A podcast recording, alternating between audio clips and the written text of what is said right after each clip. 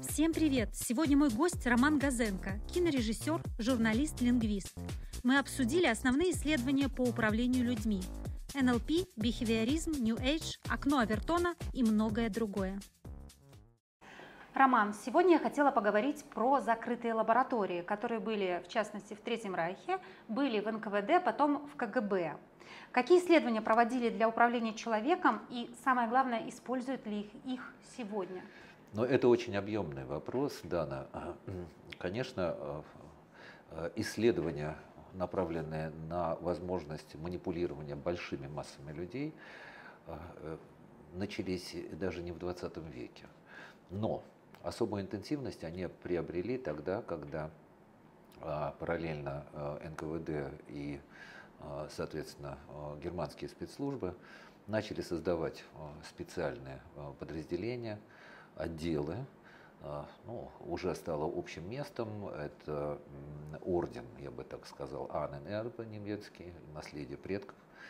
А, этот орден э, э, изначально создавался как научная организация, она объединяла путешественников, исследователей, лингвистов, кстати, археологов, историков. Потом э, влилась в СС. А, эсэсовцы продвинулись в этих исследованиях. Прежде всего потому, что у них была очень серьезная э, научная психологическая психиатрическая база в их распоряжении. Это швейцарцы, это э, прежде всего Карл Густав Юнг, э, член того же самого АННРБ и СС. Он, несомненно, помог оболванивать немецкий народ в таких больших массах. И, как ни странно, наследие Фрейда – его племянник э, Бернейс, который в США, ну, собственно, он заложил основы того, что потом стало называться пропаганда, в одноименной книге «Пропаганда». Это человек, который по щелчку э, в течение двух часов э, заставил американских женщин курить, например, что тогда было вообще немыслимо. Каким это... образом?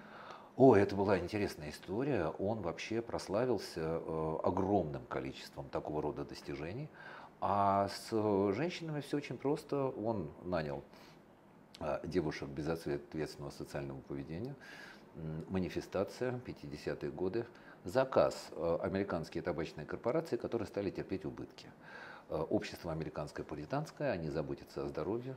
Для женщины курить это все равно, что легче голой по улице пройтись. Вот это серьезно тогда.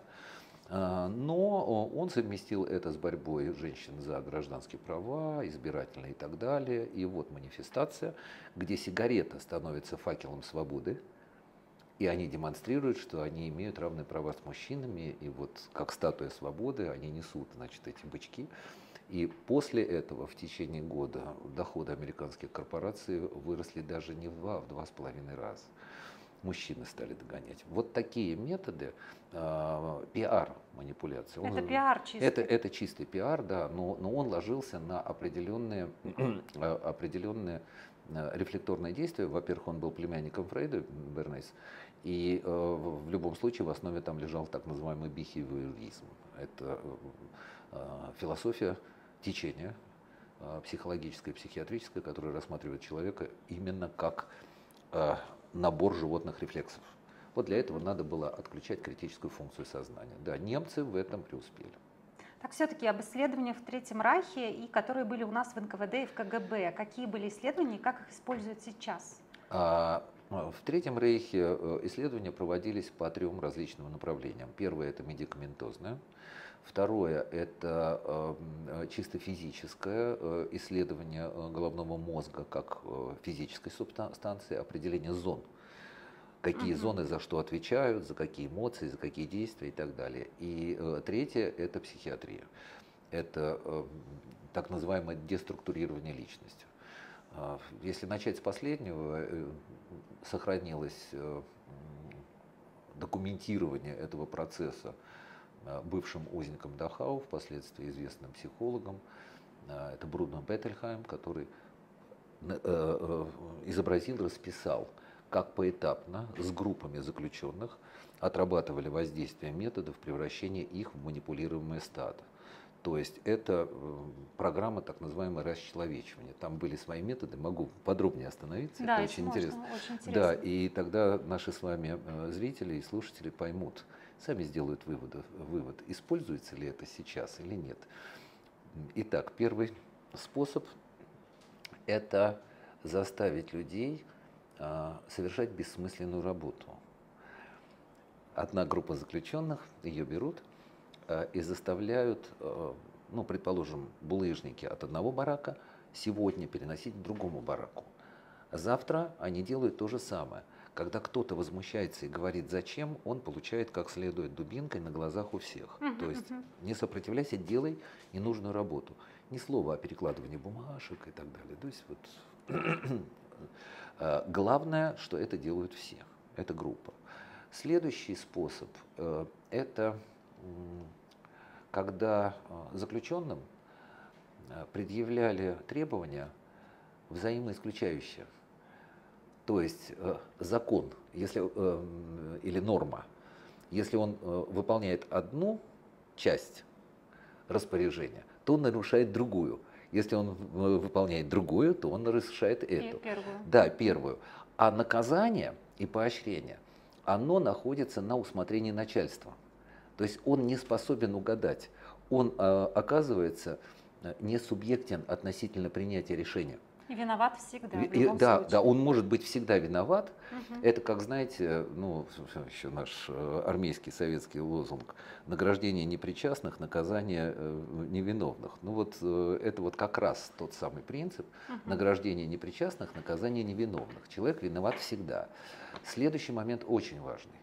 Это когда а, без объявления каких-то э, причин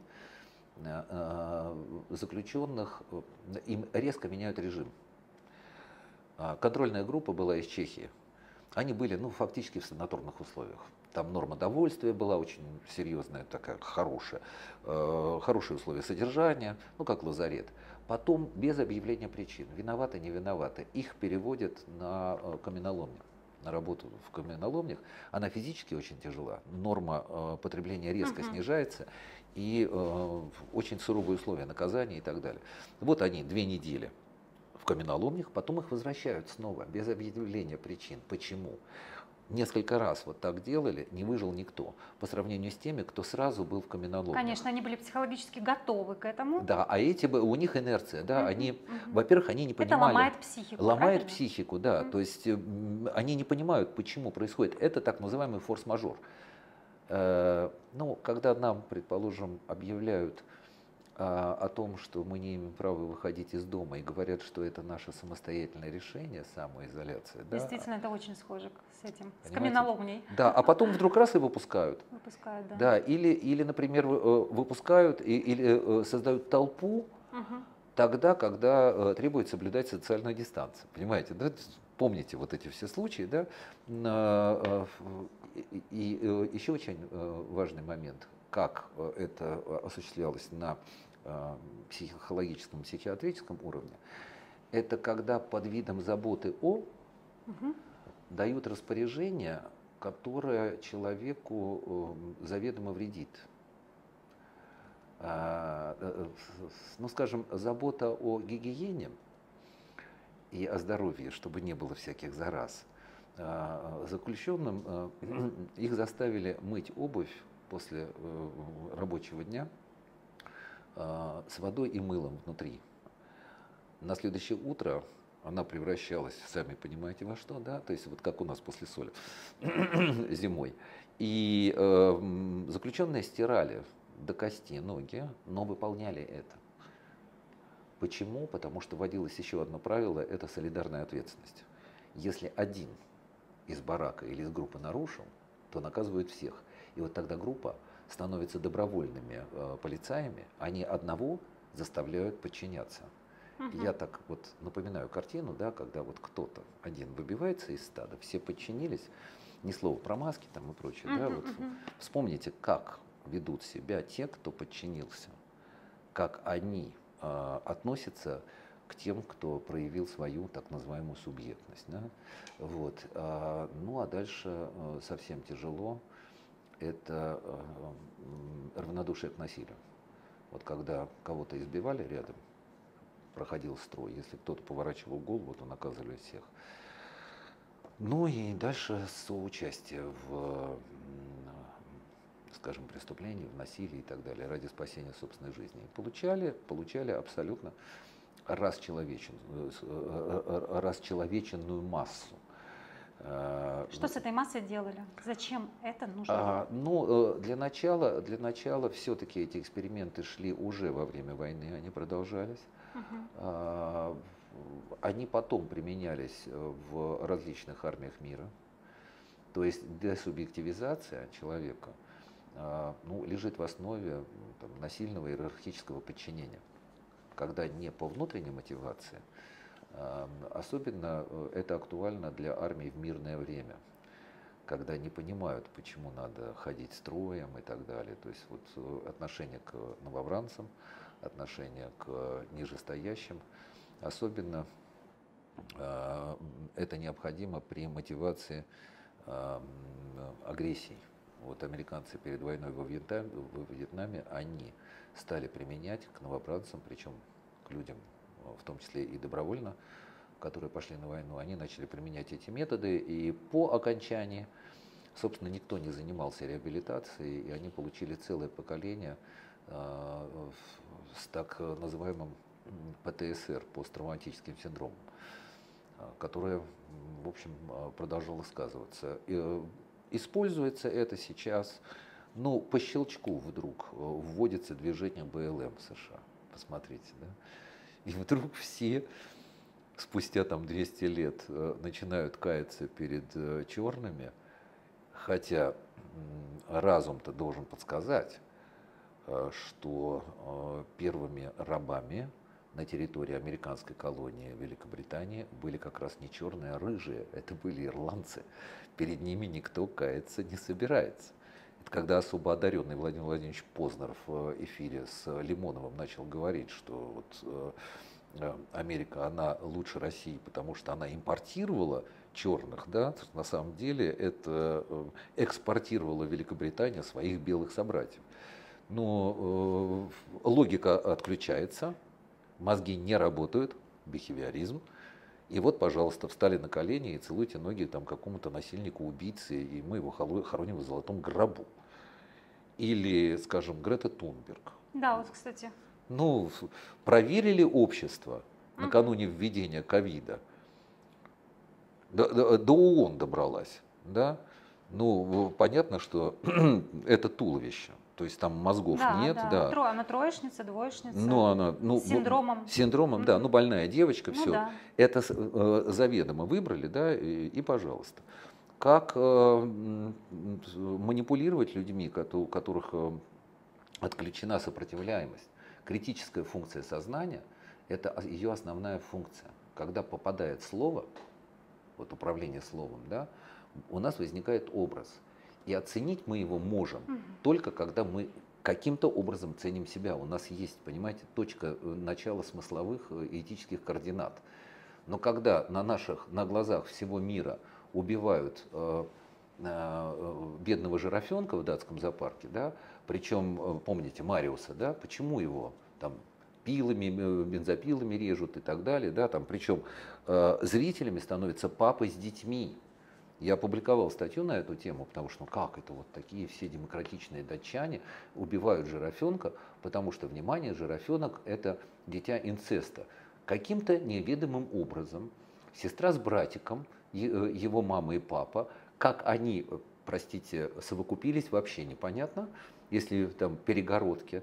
Потом рождается это неполноценное дитя, которое все больное, имбридинг у них случился, да, и его надо убивать причем ему дается имя, он э, становится так, очеловечивается Мариус, бедный детеныш, сажают родителей, сажают детей, начинают его живого резать, да, в, в прямом эфире. А, спрашивается, где логика? Это Зачем? знаете, как, да, да где чего? логика Шрёдингера? Вы ее не видите, она есть. Я опубликовал статью.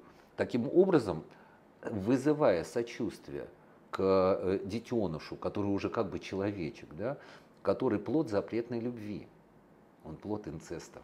И его убивают на глазах, чтобы вызвать ярость и сочувствие. угу. к тем, кто, извините, внутри э, э, родственных отношений совокупился. Угу. И когда такой вывод э, в статье я сделал, там покрутили пальцем и сказали, Ром, ты, наверное,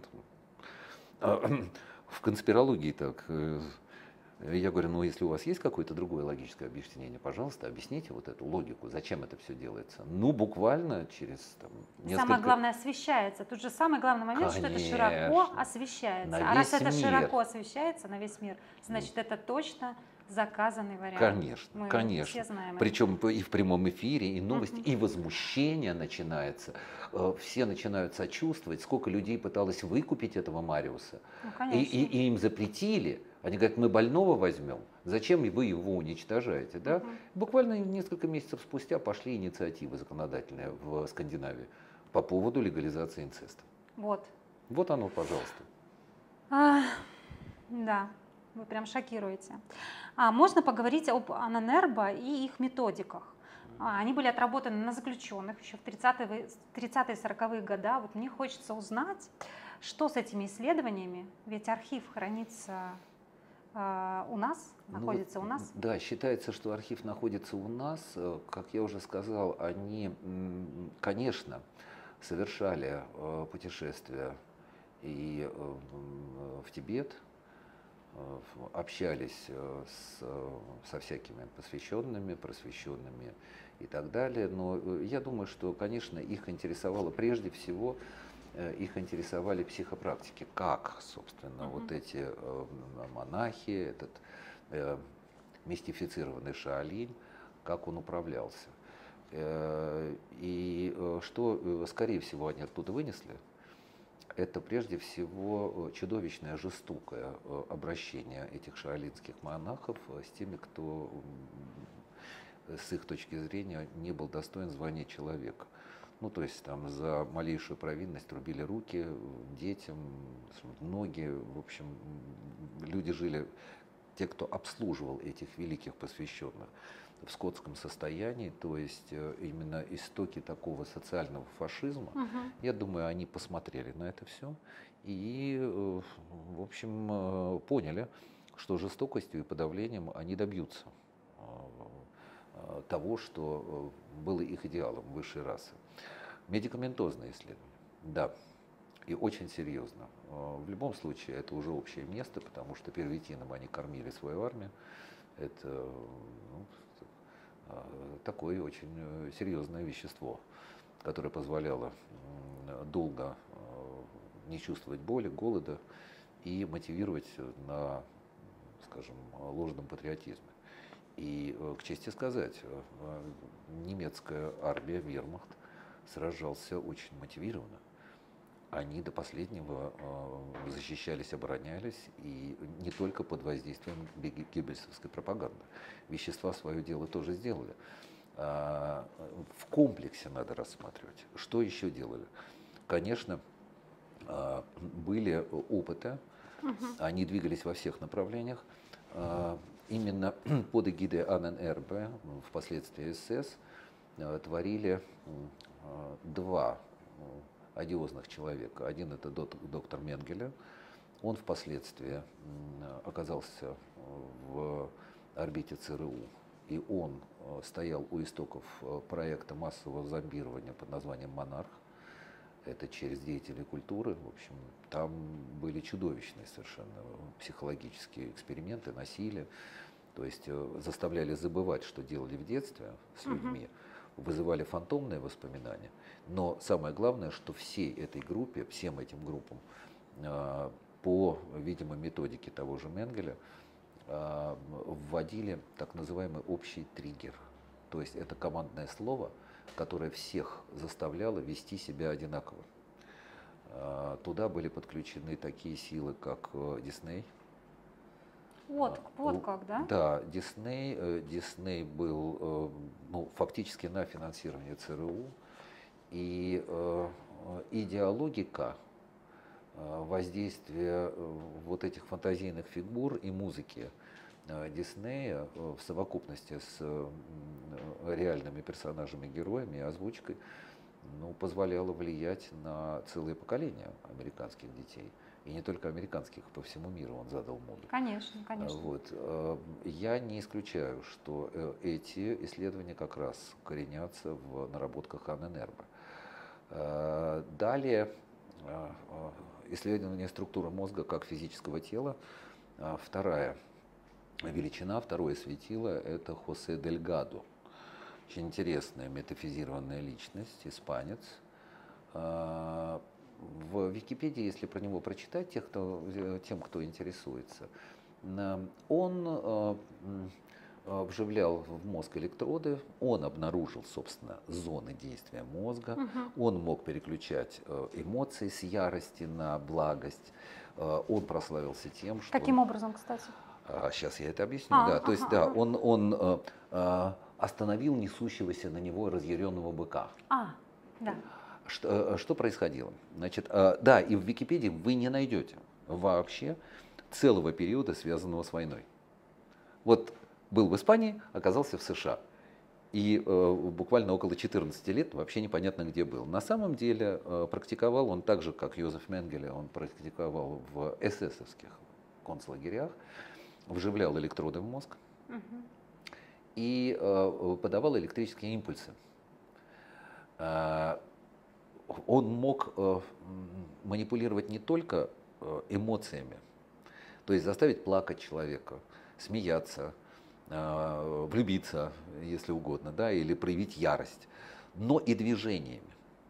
И вот такая вот шапочка с такими вот электродиками – очень интересным образом потом наши стали догонять их в этих исследованиях, и только в конце 70-х годов начали запускать биоспутники, когда уже после всей серии пилотируемых полетов вдруг стали запускать у нас макак резусов вот с такими шапочками, как раз вот с этими электродами. А, я не знаю по какой причине, но по совокупности косвенных признаков, как говорят в разведке, если архив Анненербе нам и достался, то либо нам достались какие-то фрагменты, по которым невозможно восстановить целую картину, либо полная копия или версия этого архива оказалась э, далеко не в наших руках, судя по тому, как э, э, продолжаются эти исследования все-таки не с нуля. Работают и очень серьезно. Ну, сейчас это что, шапочка, это что, это что-то ну, другое? Ну, шапочка, шапочка, да, сейчас, сейчас э, уже не требуется прямое подключение к электрическому генератору для того, чтобы э, манипулировать поведением. Э, дело в том, что та же самая американская программа ЦРУ, программа «Монарх»,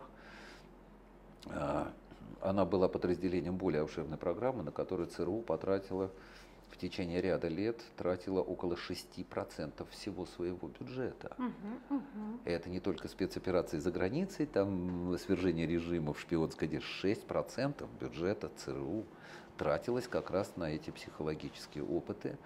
И э, они достаточно серьезно э, продвинулись, э, медикаментозно, да, они работали с ЛСД, они работали с мескалином.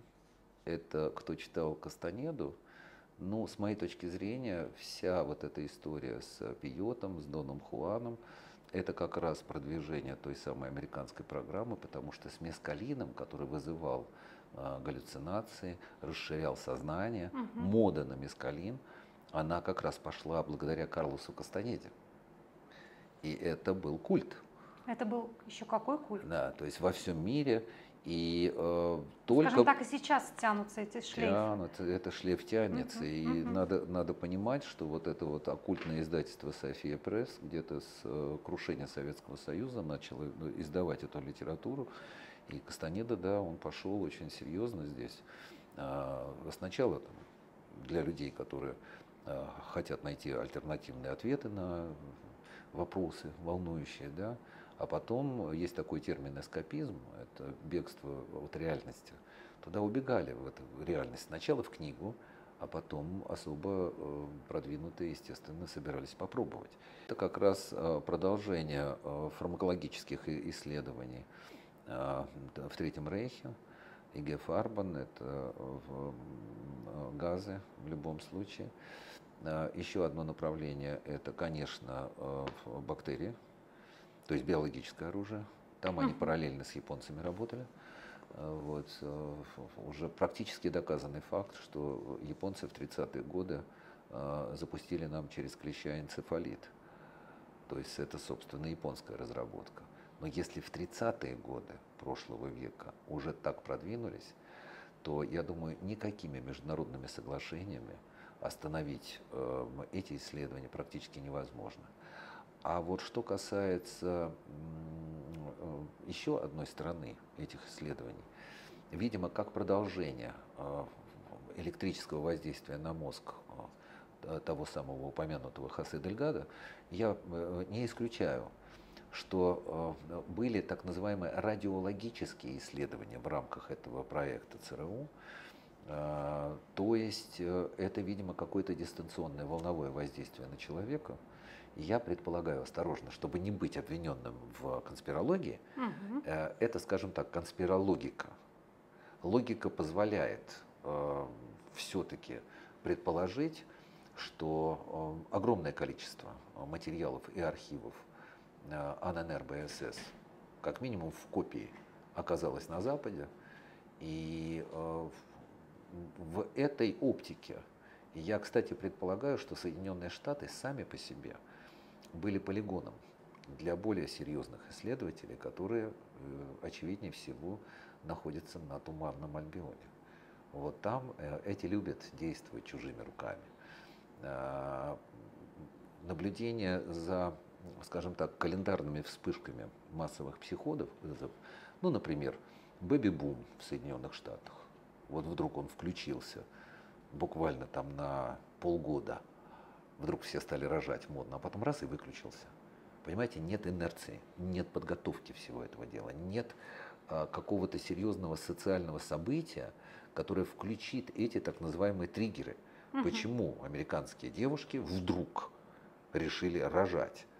когда там все-таки культ потребления, сначала сделай профессию и так далее, и так далее. Как раз это совпало с тем, что они переходили от философии домохозяйки при работающем муже, да, к реализации карьеры. И вдруг бац, давайте детей. А потом снова выключают.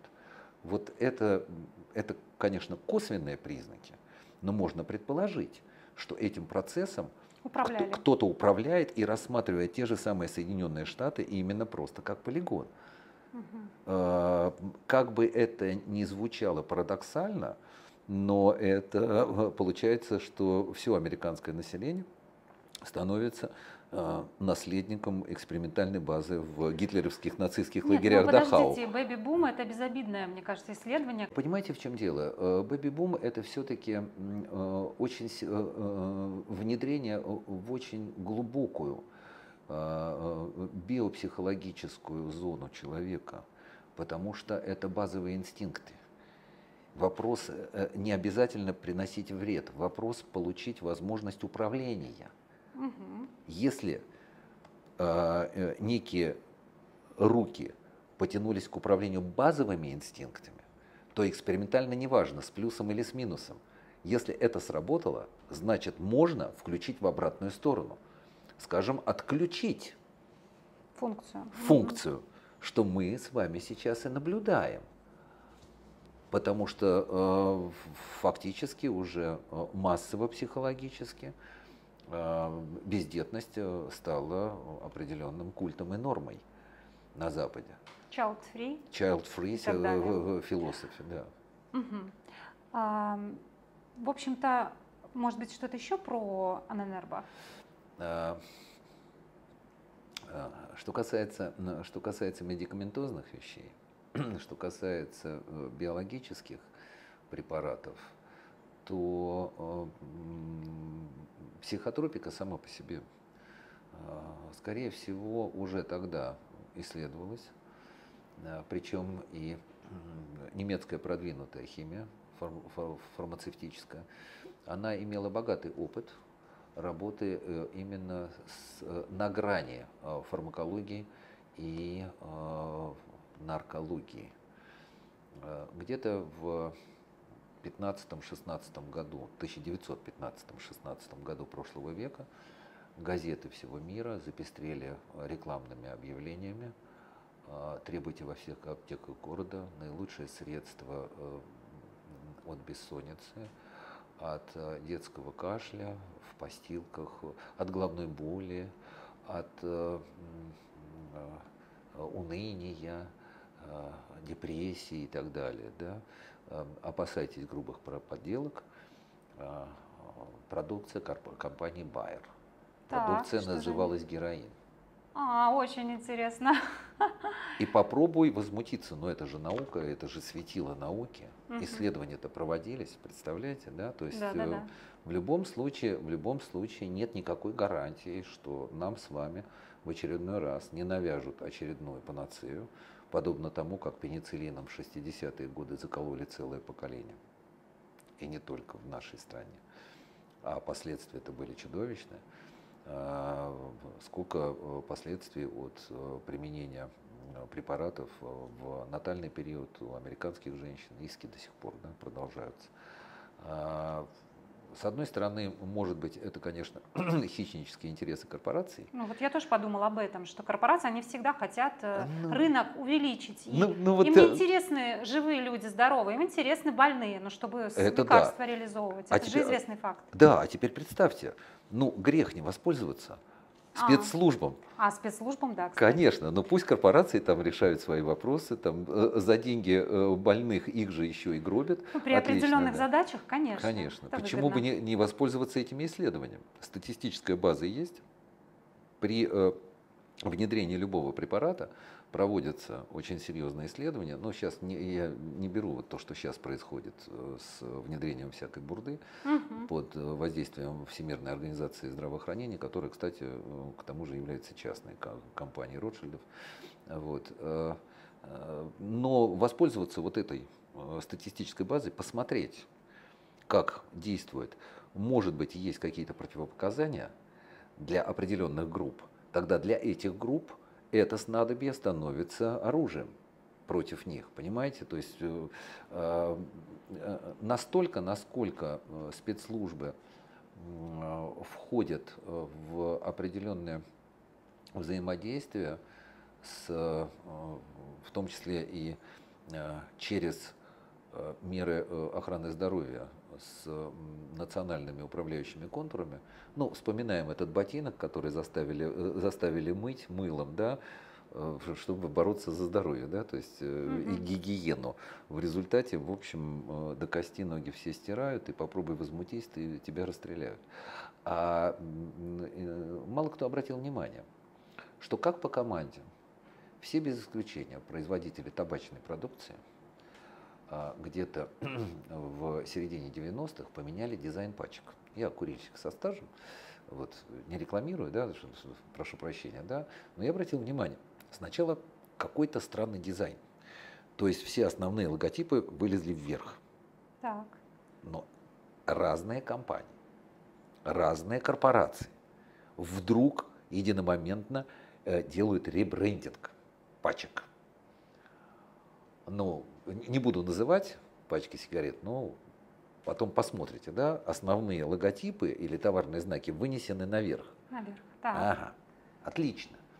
Потом, как по команде, все эти корпорации, частные, не государственные, а, размещают в нижней части, которая освободилась от логотипа, размещают а, предупреждение о том, о вреде. Да, о вреде и чем нам это грозит. Угу. В большинстве случаев не подтвержденные научно.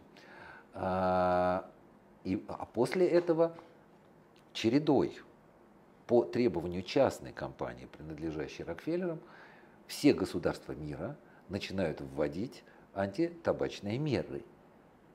Государственные органы, законодательные, парламенты, правительства президенты начинают вводить синхронно, как по франшизе, одинаковые меры. То есть в 50-е годы заставили американок всех курить, угу. Голливуд работал То есть э, В образ, табачном дыме. да, в табачном дыме, образ курильщика, вообще кино, Да-да-да. да, то есть романтический мужчина, загадочная женщина с мунштуком там или так далее, да, там ро- романтика, образ и э, э, реклама. Все это дело разгоняло, всем было хорошо и прекрасно, да. Потом раз, прозрели, ничего себе, да, так, ой, оказывается, это так вредно, а, а- а то до этого не знали, да, выключают, и правительства начинают выполнять требования частной организации. Ну, вопрос, а зачем это надо? У меня такой вопрос есть. Ну, э, дело в том, что э, те, кто занимается э, исследованиями связи э, веществ и э, психиатрии, массовой психологии, очень хорошо понимают, что такое э, стрессовая резистентность. Это э, устойчивость э, человека или общества, устойчивость к стрессу, Мгм. к стрессовой информации. Э, Но ее надо, э, ну, есть один из методов, если у нас будет возможность, поговорим, да, как действует массовый шок, вот, и надо снизить устойчивость общества к этому шоку. Э, Соответственно, э, вот э, никотин, который объявили наркотиком, на самом деле такой же фермент, как инсулин, он вырабатывается человеческим телом. И тяга возникает только тогда, когда дефицит этого дела, и он вынужден восполняться. Но это не наркотик, это фермент, в отличие от всего остального. И это единственная зависимость, которая не вызывает структурного изменения личности. Все остальные без вариантов. А, то есть вы хотите сказать, что в другие зависимости людей направили? А, а да? вышибли ту, которая не, не, не, Да, не- которой не- нельзя не- управлять, скажем которой так. нельзя управлять, которая Не не, меняет расте- сознание. Да, да, не меняет сознание, не расчеловечивает человека. Мгм. И они, люди, все равно должны бежать куда-то от стресса, каким-то образом расслабляться после тяжелой работы, после чудовищной информации. Да? Мгм. Вот. Вопрос, куда они побегут? Очень интересно. Понимаете, То есть вот да? с такой стороны вы это Ну вот если да, если вот видите? так, да, если посмотреть, А, стрессоустойчивость очень важный момент. Почему? Потому что наше сознание, а, причем не только наше с вами, Дана, это так устроены люди, да, Мгм. у них вот это сознание, очень тонкая вот эта оболочка, она действует как паутина, нейросеть вот эта, да, она реагирует на понятные сигналы в виде слов. Но когда, э, знаете, как в паутину попадает камень, вот этот паук, он не может понять, что туда попало. Он в шоке, он спрятался. Так действует э, шоковая информация. Она отключает сознание.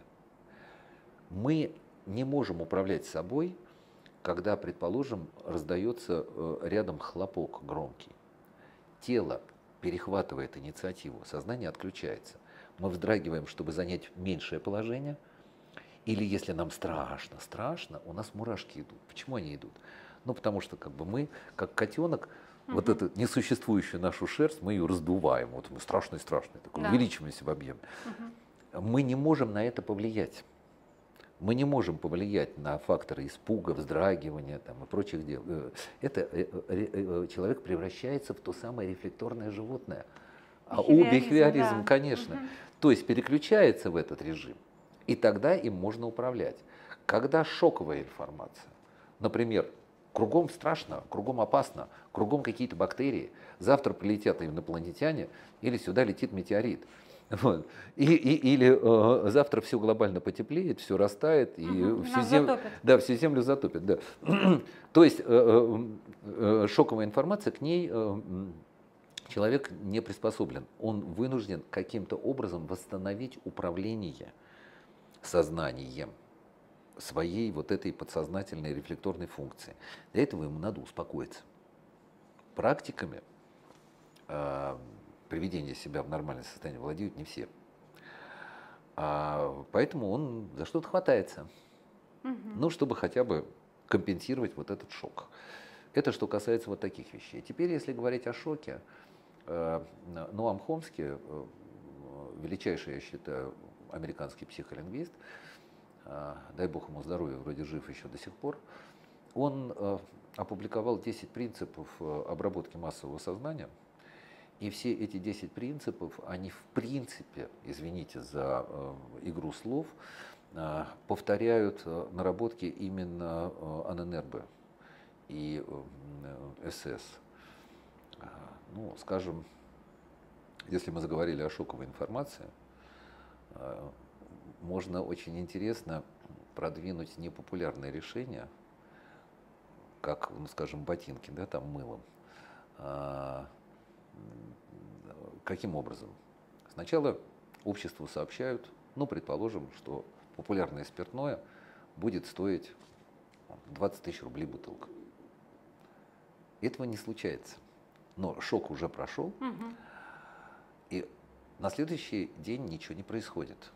Человек начинает приходить в себя, но он уже сжился с этой информацией, он в ней уже побывал, в этой реальности. И тогда, если через два ме- месяца ему объявляют 10 тысяч рублей за бутылку, Ну, он воспринимает рад, как это кажется. избавление, конечно. Вот. Это Эм, мани- манипулятивный прием Да, получается. это вот такие вот манипуляции. Ну, э, м, в принципе, культ пошлости. То есть в качестве нормы все вот только хуже. Это касается музыки, это касается внешности, это касается манер ведения, это касается в, как, в какой-то степени, в серьезной мере, это касается красоты женщин на подиуме, на экране, Э, культ некрасивости. Мгм. Но красота это же в любом случае это гармония, да, то есть Но они больше даже делают из женщин мужчин, Да, вот скажем начинают. честно. Да, да, такие. Сначала бесполых, Бесполых, да, бесполых. Сначала да, я бесполые, хотела сказать бесполых, которые, я как мужчина могу сказать, но Да. они ничего не вызывают. да, не просто, вызывают никаких эмоций. да, Барби ходит, да, не, не Ну, эмоции, Барби вообще еще ничего. все-таки с э, формами, а я Все, все виду- равно уже как-то, да, это вот для, они у девочек, кстати, вызывают что-то, а у мальчиков далеко нет. Мгм. И вот э, этот культ Барби, да, то есть э, ну, сначала, ну, женщина это неправильно, да, то есть э, вот эти принципы, они используются, но это действует через средства массовой информации, скоординированы только если у большого количества человеческих особей, организмов отключили контрольную и критическую функцию сознания. Тогда это проходит. Существует еще целая масса методов манипуляций, да, но в любом случае возвращаемся. В Третьем рейхе э, были зачатки, они отрабатывались. А в нашей стране, возможно, по каким-то, осмелюсь предположить, этическим соображениям, была романтическая ставка на то, что воспитают нового человека совершенно другими, не вот этими инструментальными биологическими методами. А, Когда нам все время говорили, это там а, осознанная дисциплина, а, труд в СССР дело чести, то есть через внешние стимулы, через позитив, ну, в какой-то степени, может быть, поэтому и отстали.